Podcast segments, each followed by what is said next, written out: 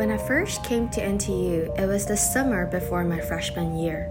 I went to Taipei for a concert and I thought it would be nice to schedule a trip to my future school before the concert started. Mind you, I haven't been to Taipei since grade school, and not to mention it was the first time that I traveled there by myself. So I followed the directions at the MRT station and took the escalator up to the third gateway, which, as it claimed, would lead to NTU. When I stepped out of the station, I saw the traffic on my left and trees on my right. There was a little gate among the trees, so I guessed that it was a side entrance. I walked in. Beyond the gate was a narrow path, not like narrow, narrow, but definitely not a main road. The sun was blazing that day, but on the small narrow path with towering trees on each side, it was rather cool, almost cold. It sent a shiver down my spine. Cut! Hey man, this is a freshman welcoming program, not some spook night talk show. We'll start from the beginning. Introduce yourself. In three, two, one. Good morning, good afternoon, or good evening, whenever you're listening to this podcast. My name is Errol, and I'm your host today. You're listening to NTU On Air, a podcast within a series of other podcasts designed by the student team of NTU Orientation Camp to welcome freshmen. NTU On Air is a special episode all in English. It is made specially for international and overseas freshmen. Other episodes in Chinese can be found on the website of the Student Activity Division of Office of Student Affairs under the tab Freshman Orientation Camp Serial Events. Other freshman related resources can also be found here. Search OSA Lowline activity.ntu.edu.tw for more information. Now, this spooky story that I was just sharing, no, I wouldn't call it spooky. It's more of a stupid story, which is that the first time I came to NTU, I got completely lost on campus. The path that I walked on leads me to a sea of bicycles. And then after that, all I could see is trees, more bicycles, and squirrels and sparrows. But everywhere I went, I don't really see all those things that people usually talk about NTU. So I thought that is this really the right school that I came into? Well, it's a very stupid experience, and later, when I really moved into the dormitory, I got my hands on a map and I walked around the campus for real with the map in my hand. And I found the day that I spent two hours aimlessly walking around on campus, this two hour walk didn't even cover a third of the school. So, today, as your guest, I want to make sure that you don't really make the same mistake as I do. And we're preparing this podcast to help you, our newcomers, quickly locate everything that is useful in NTU. We're welcoming two guests with us today, and they will be sharing with us the food, that they found as delicious, the classes that they found as interesting, the facilities that they found are useful, everything about NTU that you should know as a freshman coming here. And we hope we can bring it to you. So let's now welcome our first guest, Esteban. A big round of applause, please. Vamos a estar viajando en español, ¿verdad? Por supuesto, no hay problema. I'm just kidding. We don't want to freak out our listeners. Well, it is very nice to have you here with us today. What do you study in NTU? Which year are you in now? I'm studying mechanical engineering. I'm gonna start my fourth and last year this term. Right. Okay, so I was just sharing my story, and NTU was is quite a big place. Have you ever gotten lost on campus? Uh, yes, a couple times at the beginning. They only give you the names of the buildings and you don't know where they are, so you end up lost in campus. But now it's all good. Oh, good. All right. Uh, for the freshmen, you can actually open up Google Map and you can still see the buildings on the Google Map too, because NTU is big enough for the map to like label all the buildings. And just in case some of you didn't catch it in the blabbering of my poor Spanish, Esteban is from Guatemala. So Esteban, what do you think is the biggest difference between Taiwan and your country? Or between Taipei and your hometown? Uh, I feel like culture and language are very different, and you know they're gonna be different because you're going to another country, but you don't really know how different they are until you are there. And yeah, I think language has also been like the biggest difference. So basically, have you learned Chinese before you come to Taiwan?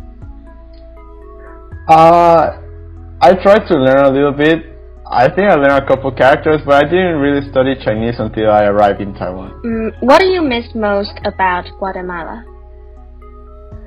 Uh, I really miss family and friends, of course, and I really miss the food. I mean, yeah, food here is okay, but I really miss Guatemalan food. Right, I know it's like very long way from Guatemala to Taiwan. Like you have to take a very long plane flight. Like how long yeah. is it?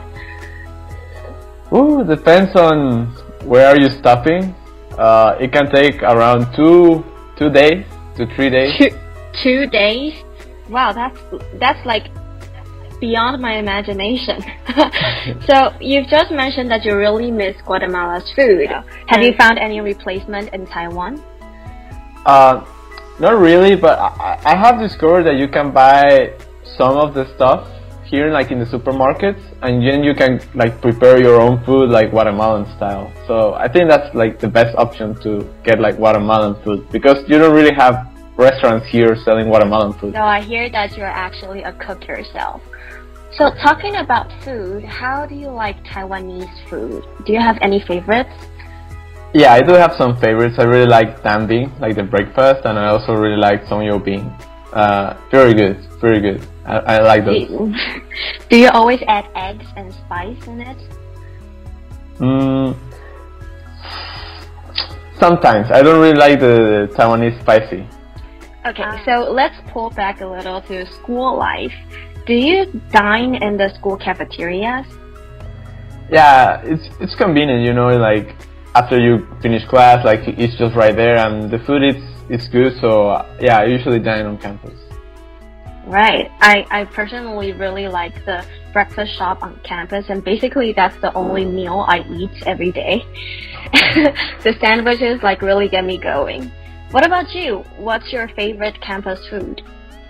Um, hard to tell. I, I, I like the the fried chicken they sell in Xiaofu, and I also like the like the chicken they sell in Huoda. They have like a Turkish place that sells chicken. It's very good, very good.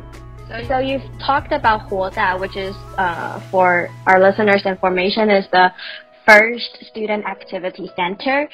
You know, outside of it, one of the things that really shocked me when I was a freshman is always there's people picnicking in front of that library. And it's not only the student, but also a lot of visitors, parents, and kids and high school students. And I don't understand why they're always there picnicking, you know. But mm-hmm. I've tried it and I kind of enjoyed it. Have you ever done this before? I think I have have picnics in front of the library maybe once or twice. Uh, uh, it's not my favorite place because I feel like you have too much sun at lunchtime. I prefer to go behind the freshman building that is close to the small lake on campus because you have tables, you have shadow, and yeah, it's pretty nice. It's pretty nice to be there. So you like to go there and feed the ducks as well? Oh no, I, I don't feed the ducks. My food is my food. Understand. But actually, I usually go like in front of the library, like at around afternoon, like when the sun is setting down. It's very beautiful, actually. okay, uh, I guess I should so, try. Yeah, you should try sometime. So as Esteban, you have shared a lot about good food and fun places. We can move on to some more serious topics, right? So I heard that um, for me, I'm a local student and I have to take at least one Chinese class. And I've heard that international students also have to take a kind of Chinese class, but not Chinese, more like a Mandarin, learning Mandarin lesson. Is that right? Yeah, I mean, there are two types of Chinese courses required for internationals. One is, like you say, more Mandarin, like Huayu. And then we have the one, kind of like the one for locals that is Gowen. Okay, so you have to take a Mandarin proficiency test before you go to the one that you learn Mandarin, right? Yes. Did, did you take that class? Or is your Yeah. Mandarin perfect? Uh, My Mandarin is not close to perfect, but at least I did well enough on the proficiency test, so I didn't have to take Huayu. I went directly to to Gowen. But I, in general, like the the exam is is a bit hard, so you, people usually have to take Huayu for one year and then one year of Gowen. You think about the Gowen classes as not very useful? Look, Huayu still like okay. Like you learn like conversation, like how to live, like things for life. Not really things useful for your career, like mm-hmm. Terms and stuff. But you are uh, it's something useful. But Gowen is like they try to teach you literature in Chinese, but I mean, like our Chinese is not very good, and you are busy with other classes, and the schedule is usually not the nicest. It's Friday night, or in my time it was Saturday, so yeah, not very useful, I say. So you guys need to take um, on Saturdays. Yeah, I, I had to take Gowen on Saturday mornings. They changed it, and now it's Friday from I think six to nine p.m., which is still not very nice, but So you say that you didn't learn a lot of Chinese before you came to Taiwan, but I've heard that you went to a different school before you came to NTU. Yeah, yeah, that's correct. Um, before before applying to NTU and everything, I first arrived to Taiwan to study Chinese, and I went to in Chinese it's called Shida. In in English is the Taiwan Normal University. They have a place called the Mandarin Training Center. So uh, NTU also has a language center for you to study Chinese, but I decided to go to this one. And yeah, that's where I learned Chinese for a whole year and during that time I applied to university. Right, that's like very hard. I heard my friends say that the language center really push Chinese into your whole system and you have to learn it like really fast. Yeah, at, least you they, you try. At least you try. so are your classes mostly in English or in Chinese? Uh, for me, in my department, I'll say is uh, half half. Like when you have like a required course, they try to open like a band, like a class in in English and the others in Chinese. But then like sometimes you some like you have some electives that you have to take and they don't they only open one class and it's in Chinese so you have to take it in Chinese. Oh. So actually your department have those bigger classes conducted both in Chinese and in English. Yeah, yeah, they usually divided like yeah, so they have like enough professors to give like the same course like in English and another one given it in Chinese. Okay. Are the English classes good in your opinion? Like same with Chinese classes, it depends. like So it depends it- on the professor. yeah, having it in English of course is a big plus because you can understand way more, but it doesn't make it necessarily better. Um, understand. So those that are in Chinese, do you have a lot of difficulties with them? Like, how do you deal with the difficulties? Ah, yeah, yeah, I do have a lot of difficulties. Like, I myself, I always try to go to the classroom and like sit there and try to understand as much as possible. And there's a lot of stuff I won't understand. First, because the material is hard, and then because it's Chinese. So I just try go there, learn what I can, and then go home and pick up what I'm missing. Alright, so your textbook are usually in English, right? Yeah, correct. Okay, so so basically you try to understand what the professor is saying and then you just study the English materials by yourself. Mm, correct. So that's a very hard studying life. It is. for me. So actually, you know, I'm almost sure that I have more English classes than you do. Like basically my whole semester is in English. Like no no other classes in Chinese. Oh, the only class in Chinese is actually my Spanish class. It is taught in Chinese. Super funny. So one time I just shared with my friends, I got all my classes in English and one Chinese class that teaches Spanish. but like apart from my department department's classes, I actually still take a lot of general courses that are in English. And Mm. one of the reason is because it's much easier to get into those classes. But what about you? Do you like to choose general classes in English or in Chinese? Oh, 100% in English. I mean, like, I already, it's already hard to deal with the classes in Chinese in my department, so I want to enjoy my general courses more, so I always search for the ones in English. And yeah, there's a lot of good general courses in English. For our listeners' information, the student team, we have also uploaded a full guidebook to how to choose your courses on the same website where you can find all the podcasts you're listening right now. And you can find the courses that are conducted in English on this website, and then you can just upload it onto your class schedule and then you can possibly choose them. So, Esteban, can you share with us your favorite class that you have ever had? Ooh, my favorite class that I ever had. I think that's a very hard question. Mm. Or maybe you can give two. Oh, can I be honest? I think probably like my favorite classes have not been engineering classes. General classes would be fine too. Yeah, I really, I really enjoy a class called uh, "The Experiences of Social Democracies." It was uh, from the sociology department in English. Very, very interesting course. Okay, so all the classmates, most of them have to speak in English too. Yeah, yeah. I, I, I think I was the only no, Eng- no Asian or like the one with like the worst Chinese, but the class was in English, so everything was in English, so it was okay. Okay, so do you guys have like discussion or like you have to go up on stage and do presentations? Yeah, like the class was very small, like not many people, so we usually have like discussions like every class and we speak in English. Uh, we have to do some readings and we discuss the readings.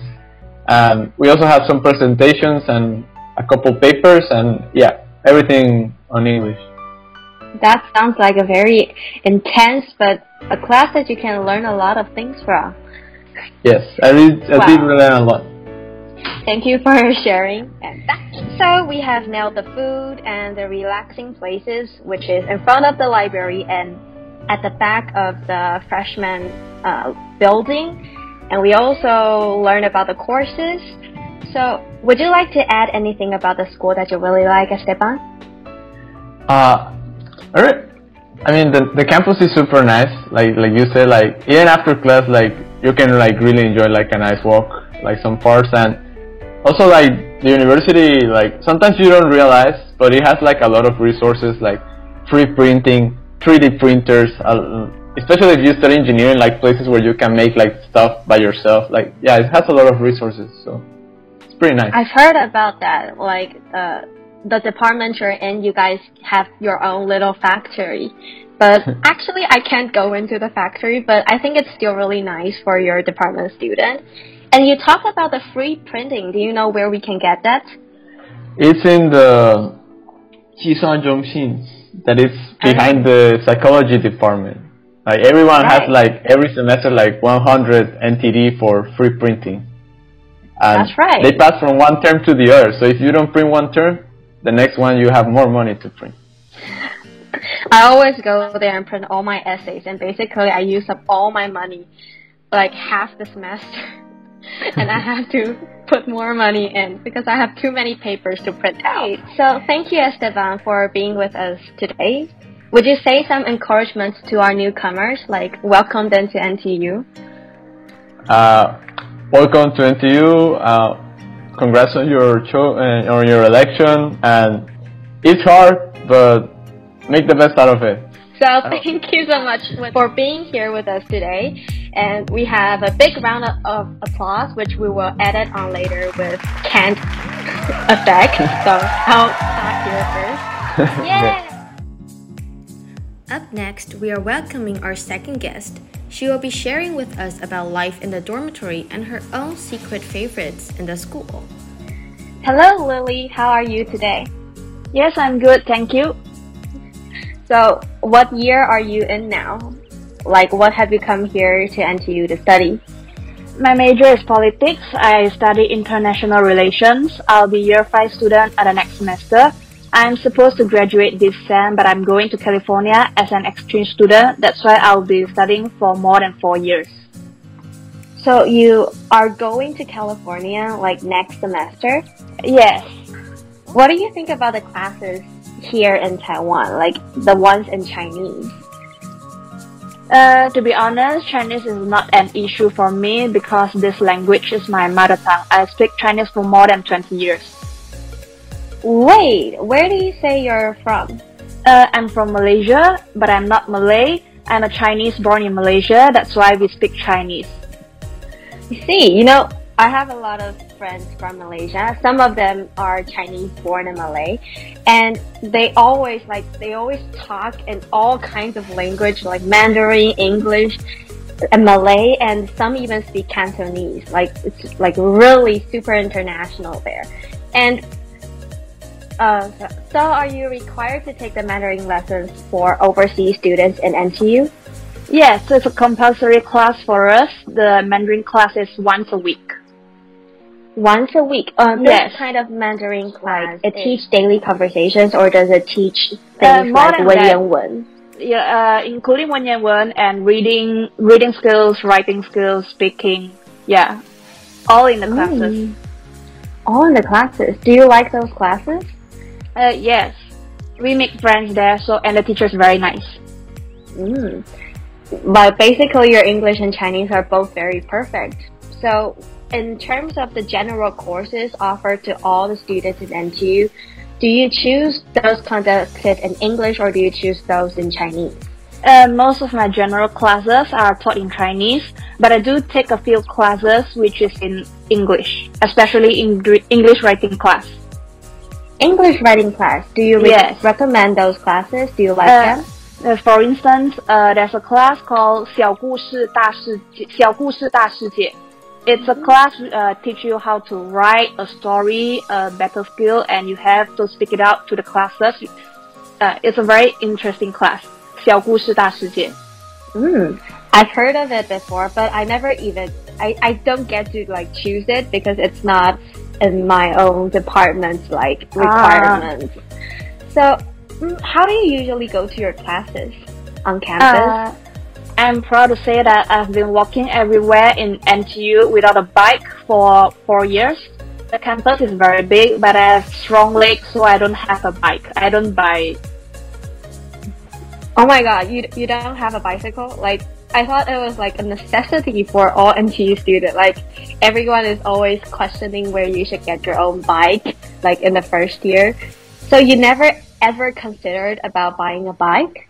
Yes, for me it's very convenient and it could help me to save time, so it's a good choice to have a bike, but I don't think it is a must because I enjoy the views in NTU and because of I don't have a bike, so my daily steps are more than 10,000. It's kind of workout for me. You know it. So, like, basically, most people prefer to ride a bike, and it is really nice to actually walk around the campus sometimes. And for me, I, I've tried before, like, walking the whole day, and it really increases my steps count, and it's so much better for my health. But if you really are, like, in a hurry, you can actually ride the U-Bike 200s. Do you often, like, ride those? Uh, yes, sometimes. By the card, it's very convenient. Right. So for our freshmen, actually our own student card, like every student card is Yo-Yo Ka, an easy card itself, and you can easily register to ride the bikes for uh, for five dollars every half an hour. Yeah, I guess that's the currency, right? Yeah. So personally, I, I actually enjoy walking like you do, and I just like riding bikes and walking all together. Like if I am going to like nearer classrooms, I'll walk there. But because I live near the main gate, so if I want to walk all the way to like the language center, Yes. it's like a 15 minutes walk. Oh, what sometimes more than you? 15. That's right. Lily, where do you live on school campus? Uh, I live in Women 9th dormitory for more than three years. Oh, actually, that's like right in the middle of the whole yes, school. so it's a good location. It's a very good location. I think that's a part of a reason why you don't need a bicycle. uh, yes, yes, yes, yes. So, what do you like most about life in the dormitory? Uh, I'm elected chairman of Women Dorm, so by organizing events and improving the dorm equipment, I feel very satisfied and happy. I enjoy the activities held by dormitories such as Christmas events, morning runs, baking cakes, and so on. Moreover, I love my roommates the most. We are from Malaysia, Hong Kong, Macau, and Taiwan. We are just roommates at first, but now we are they are my best friends. They're like my family, taking care of me when I'm sick. So yeah, this they are my favorites in NTU. Okay, so now my roommates and I, we often chat a little bit before we go to bed, and it's really strengthened our relationship with each other, and we often go on birthday parties together too. But living in the dormitory, like all my roommates think that it's still a little bit inconvenient sometimes, don't you think? Yes, the biggest inconvenience for me is I cannot cook something which is requiring uh, induction cooker. Uh, induction cooker is prohibited in every dorm, so you could only prepare some simple dishes such as bread, sandwich, or instant food. It's very limited. So you can keep a little fridge in the in your own room, and in the shared area there is an oven and a microwave. But basically, I think cooking is still pretty inconvenient in the dorm dormitory. So back to you. Have you ever gone back to Malaysia during these years in NTU? Uh, due to COVID-19 pandemic, I haven't seen my parents for more than two years. Oh, so do you often feel homesick during this time? How do you yes, deal of with course. it? Of course, I miss my parents, but as I've just mentioned, my roommates are overseas students too, so we'll share the homesick feelings with each other. After sharing the negative feelings, I will feel much more better. That's why I say roommates are always so important. Other than that, I often video call and chat with my family. I see many students video call with their family too in the dorm lobby. So, uh, as you just mentioned, that three of your like, dorm mates they're from overseas, and one of them is from Taiwan, right? Yeah, yes. But from Have you guys Taitung, uh, from Taitung? Yeah, That's yes. like super it's far very away. yeah too. very far. right. So, you know, I also lived in a dormitory when I was a freshman, and when I first went into the dormitory, it, I was quite shocked because it is not very big, and basically, I can climb from one bed to another and go and tackle my roommates. Like, you will have your own desk down there, and then there's going to be a little ladder for you to climb up, and there's a bed on top. So, what do you need for this small little room? Mm, I think it's the ma- mattress, pillow, blankets, uh, thin and thick blankets for summer and winter. And you will need maybe towel or shampoo, body lotions, and yeah, and so on. I get all these things from Guangnan, yeah, a store mm-hmm. called Guangnan in Gongguan Shangquan. And other than Guangnan, you can visit like Carrefour, Jialefu, or IKEA for the mattress. Right, and actually for our freshmen, before you come into the dormitory, you can also ask the ladies at the front gate, like they will give you like kind of like a DM and you can choose like they have A, B, C, D and each group, each combo, there will be like a mattress and a blanket where you can pull out the inner part and you can put it into summer or winter kind. And basically they'll have a, a little bit of things that you probably need for your daily life. But if you really need more, you can go to the place that Lily just mentioned, which is only across of the campus. It's pretty convenient. Yes, but combo will be the most convenient because you don't have to think what you need. Yes, So they pack. Yes, they pack for you, and you just need to pay and carry it into your room. So at first you can choose this easy kind and then later add your own things into it. So Yeah. what about washing your clothes in the dormitory? How do you do it? Uh, there are like two to three washing machines in the dorm and also drying machine. So you can wash it and dry it with ten dollar for each. Ten dollar for washing and ten dollar for drying it. And because it's just two to three machines in one dorm, so sometimes during the peak hour, such as uh, the night, or the Sunday night or the Saturday night, then you will have to queue up. Yeah. You have to line up before you get to wash your own clothes. Yes, you have to wait for oth- oth- for, for other people. So do you have any little tip without waiting? Uh, I'll go for it uh, uh, on Monday morning because it's least people. Right. So basically choose one of the day when you don't have classes and do your chores. Yes, especially mornings. People don't get up so early. That's right. So, Lily, you've just mentioned that you are the chairman of your dormitory.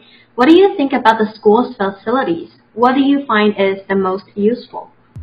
Um, I'm a long distance runner, so it's very important for me to do cardio workout every day. I think that the gym room facilities are just more than perfect and the member price is also affordable. You could request for help if you are not sure how to use the facilities. The staff will be very happy to help you.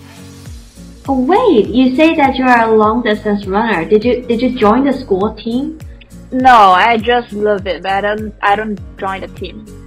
So so you go to the gym and practice by yourself. Do you know how mm. much they charge? Uh, it's 200 per month and 1000 for six months. Ooh, so you actually buy five and get one month free. That's Yes, really cheap. yes, it's very cheap. What what else? Do you still do you find more things that are useful? Uh, the hard the hardware equipment is also very useful too. For instance, the school Wi-Fi, printing service, ATM machines, convenience stores such as 7-Eleven or Family Mart, and so on. You could get all this type of service on campus.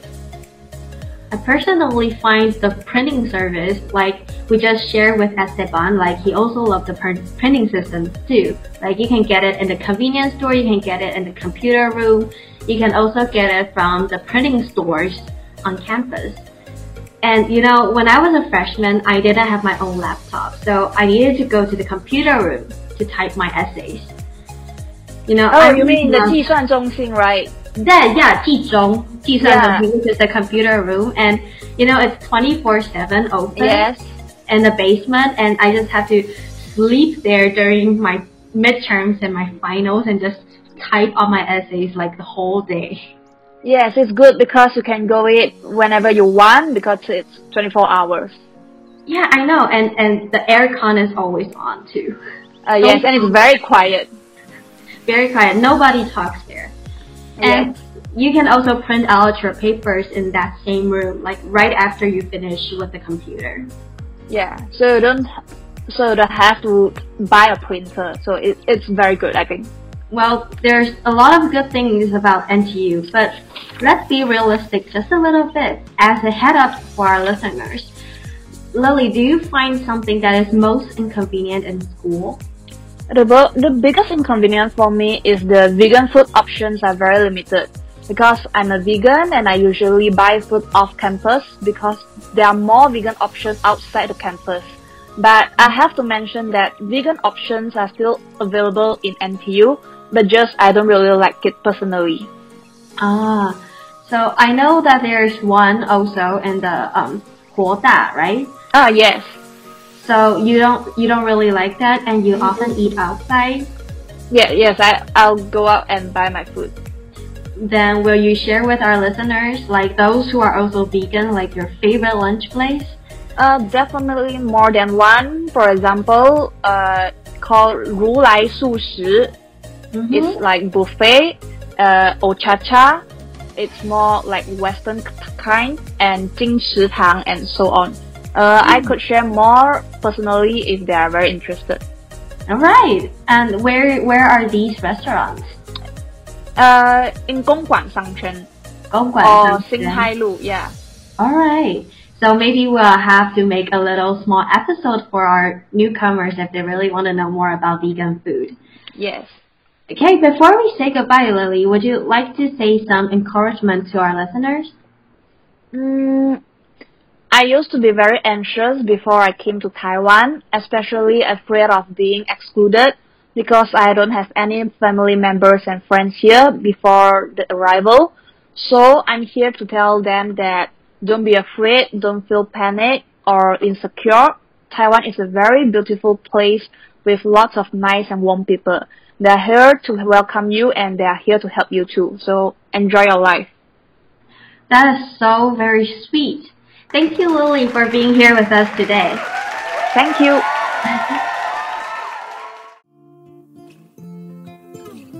After listening to our two wonderful guests, Esteban and Lily, I hope that you are less anxious and more excited to come to NTU. We've got cheap and easy meals on campus, and around the school, there are more delicious shops for you to discover. Near the front gate is the Gongguan MRT station and the night market. Near the social sciences buildings at the back gates is a street called Ba Street 118, where many students get lunch and dinner if their classes are over there. It is always nice to take a stroll on campus. Like Lily said, walking to classes really increases your step counts. But if you are in a hurry, riding a bike is always the best option. There are many bike shops around, and there's one on campus. If you decided to get your own bicycle, remember to register for the bike tag and always park it in the parking areas. Choosing classes is always crucial to how happy your semester is going to be. Remember to check out your own department's requirements and make sure you take those classes. If you can't fully understand the courses in Chinese, you can always ask for help from your department's office. As for the general courses, there are a selection to choose from that are conducted in English. But be careful, each department has their own fields to cover. The courses are divided from A1 to A8. If, for example, I'm an English major student. The general courses for me will only be the ones in A2 and A4 to A8. If I take the courses in A1 or A3, they might not count as my graduation credits. Last but not least, I believe that most of you will live in the school dormitories. You can get most of the necessities from ordering the school's package, or else you can get them from Guangnan, Baoya, and many other marketplaces near the school. If you need any help, you can always ask the council in your dormitory. That is all for today's NTU On Air. I'm your host, Errol, and I hope that this podcast has given you what you need for NTU life. Before we say goodbye, I would like to welcome you to join me again on September 14th. Drum roll! We are going live! There will be more interesting stories about life in NTU, and we are also welcoming a very important guest with us on the show. And just between you and me, I will be giving out some limited prizes for you to bring home. NTU on air, I will see you on September 14th.